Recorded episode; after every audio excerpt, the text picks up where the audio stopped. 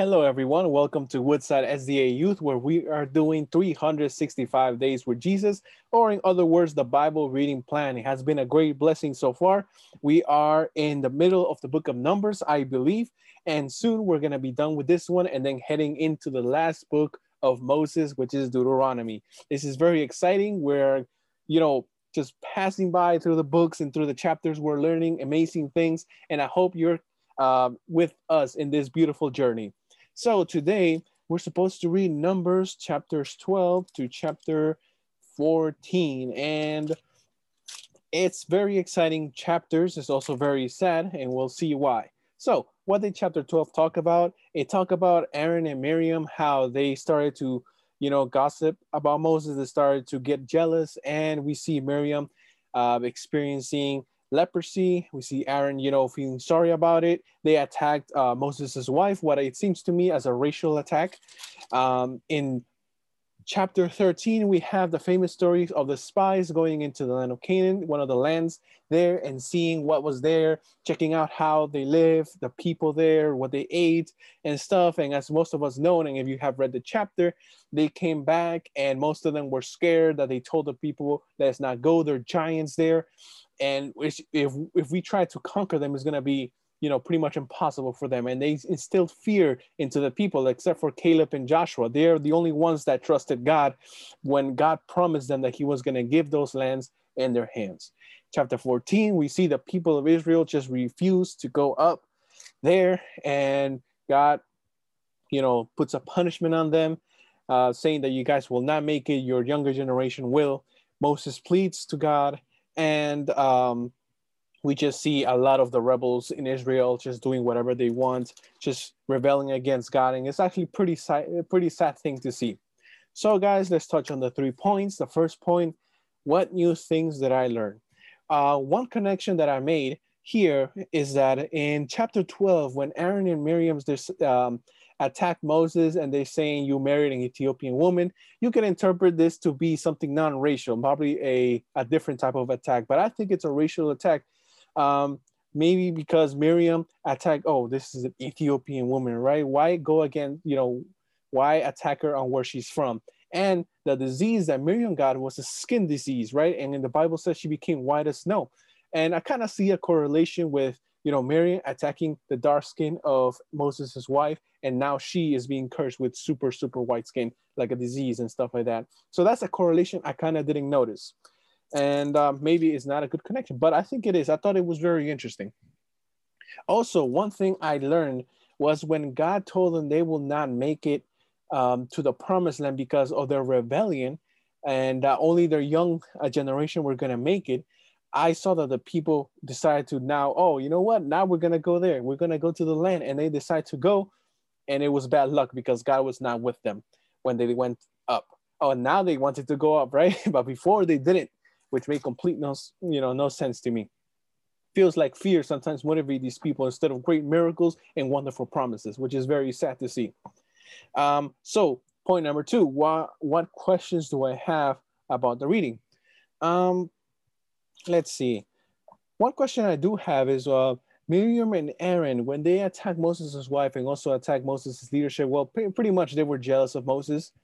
Uh, what happened? I see what happened to Miriam. Now, that the chapter is very vocal about what happened to Miriam. I can I, I can guess that she was the one who instigated everything. She's the one who started everything, and then Aaron kind of joined her, which is why we see Miriam being punished in this chapter. But what happens to Aaron? I don't really see a punishment for Aaron, unless having a family member as uh, who has leprosy might be something deemed very not great if you are a priest, and Aaron was the high priest. So having someone be have this kind of disease and you know and aaron's family might be this kind of punishment because that kind of hurts his reputation so my question is what exactly was aaron's uh, punishment because both of them did wrong uh, we can clearly see Miriam's punishment, but what was Aaron's exactly?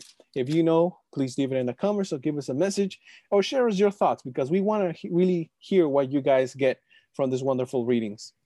Um, let's see. Another question that I have is in chapter 14 when God decides, you know, to destroy the people because of their rebellion. Moses goes and kind of talk. It seems that he talks sense into God. You know, he says, "Don't destroy us," because what what, what are the Egyptians gonna say? What are other people gonna say about you? You know, about the people and stuff. And then God, you know, listens to Moses. Like, is this was this a test that God was giving Moses? Was did Moses actually change God's mind? You know, because that's what I see from the chapter.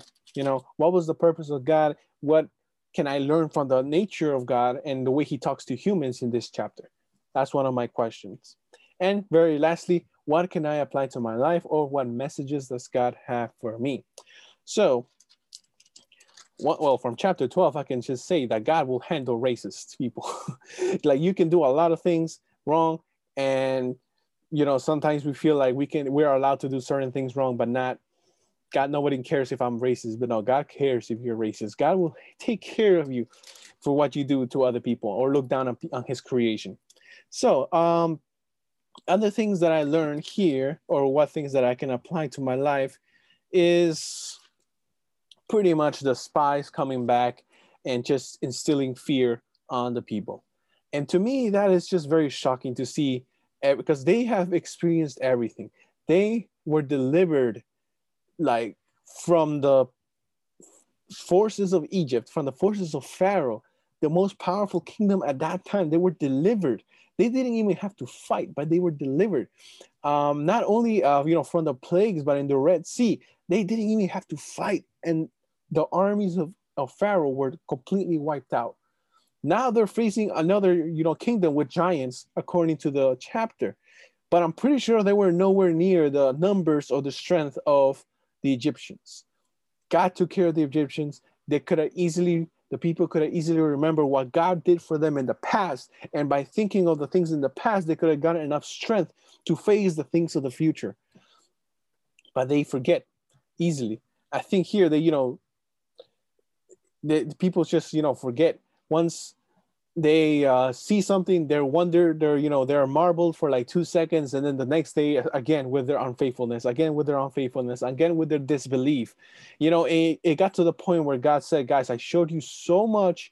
I made so many miracles for you. I'm asking you to trust me this one time, so you guys can reach the promised land, and you guys don't want to, right?" And sometimes we feel like, oh man, God has no patience. But no, I don't have patience with these people either. Like it's impossible to have to like, you know, force people to do something for you. You know, the, the people just ignored everything God did for them and ignores what God did for them still at this very moment. And they, you know, they were scared. But Caleb, Joshua, Moses, they were like, guys, we can do it. God has shown us we can do it. And them, they just, you know, they were scared. And the reason why they were scared is though they experienced the miracles, they though they looked at everything, they didn't have full faith in God. And then, you know, Moses like, fine, you guys won't make, you guys don't want to go in? Fine, your youngest generation will go in. You guys won't go in, according to the words of God. And the people are like, oh, snap, nah. So now they want to fight. They go and actually try to fight, and then they get smoked. They get wiped out, right? And, you know, that's just a reminder to me that there are many times where a new obstacle comes in front of me and just because i'm tired of facing obstacles or like i don't see myself strong enough i start to you know lack in faith. I start to not believe in god anymore that he's able to help me with all these problems that he has. And one thing that we can learn guys is to look and remember the past.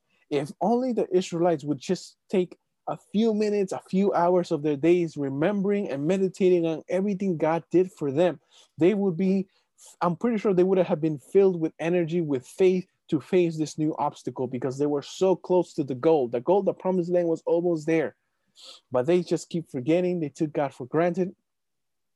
Guys, like two things I want you to remember this. If you're facing struggles, if you're facing obstacles bigger than probably before, just you know, take time to be by yourself and remember everything that God has helped you with until this point. If you're so close to graduating and you think you can't make it, think of all the first years, all the first classes that God helped you with so that you can get to this point. So don't give up. If you're in a place where like you you see you think everything is impossible, you know, you're in a place and you think you're lost, just think of all the times God delivered you from evil. Think of all the times God saved your life Think about all the times God answered your prayers, and that is going to help you, you know, to renew your faith, to strengthen your faith, and to keep going forward. But also, you know, even if things don't go your way, trust God. There are many times things won't go your way, but if you trust God, God will make everything wrong work for your good. And I don't want to preach a prosperity gospel, but I feel like if you are going to something strong right now, if you're going to something very, very difficult, I believe 100% that God can help you overcome those obstacles. People of Israel just never cared for what God did for them. They were never gracious. And that's why they weren't allowed to come into the promised land. Now, what I get from the Bible is that if they were allowed to come to the promised land, their negativity would come with them, and everything God planned for them to become a great nation, a nation of faith, a nation of God, you know, was going to be ruined if they came in with that negativity. So I think it was perfectly good action that they these people were not allowed to enter. They wanted to stone Joshua and Caleb for speaking good things, for trying to motivate them. That's how far you know, they were falling into their negativity. That's how far they were falling into their sin, that they were willing to kill someone for motivating them. Just think about it. That's crazy. You know, guys, God has so many patience with you. God will always work with you. But at the end of the day, it's going to be your decision whether you want to keep going or not. And if you decide to keep going, rest assured that God will help you keep going. So, guys, this has been the message for today. This has been the reading. I am very excited to see how it all ends. And then after we finish the books of Moses, we head into Joshua, the judges, and then the kings, which I'm very excited for because I love the stories of the kings. They're amazing stories, but also there's amazing stories that I don't know and haven't read yet right now. So I'm very excited to keep on reading with you guys. And if you guys feel discouraged about reading, don't worry. We all fail sometimes. I failed a few days before last week, but I'm going to try to make a plan to catch up. And the most important part is that you learn something new from your reading.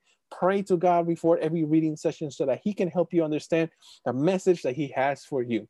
So, guys, have a happy Sabbath, and I'll see you again tomorrow. Have a good one. God bless.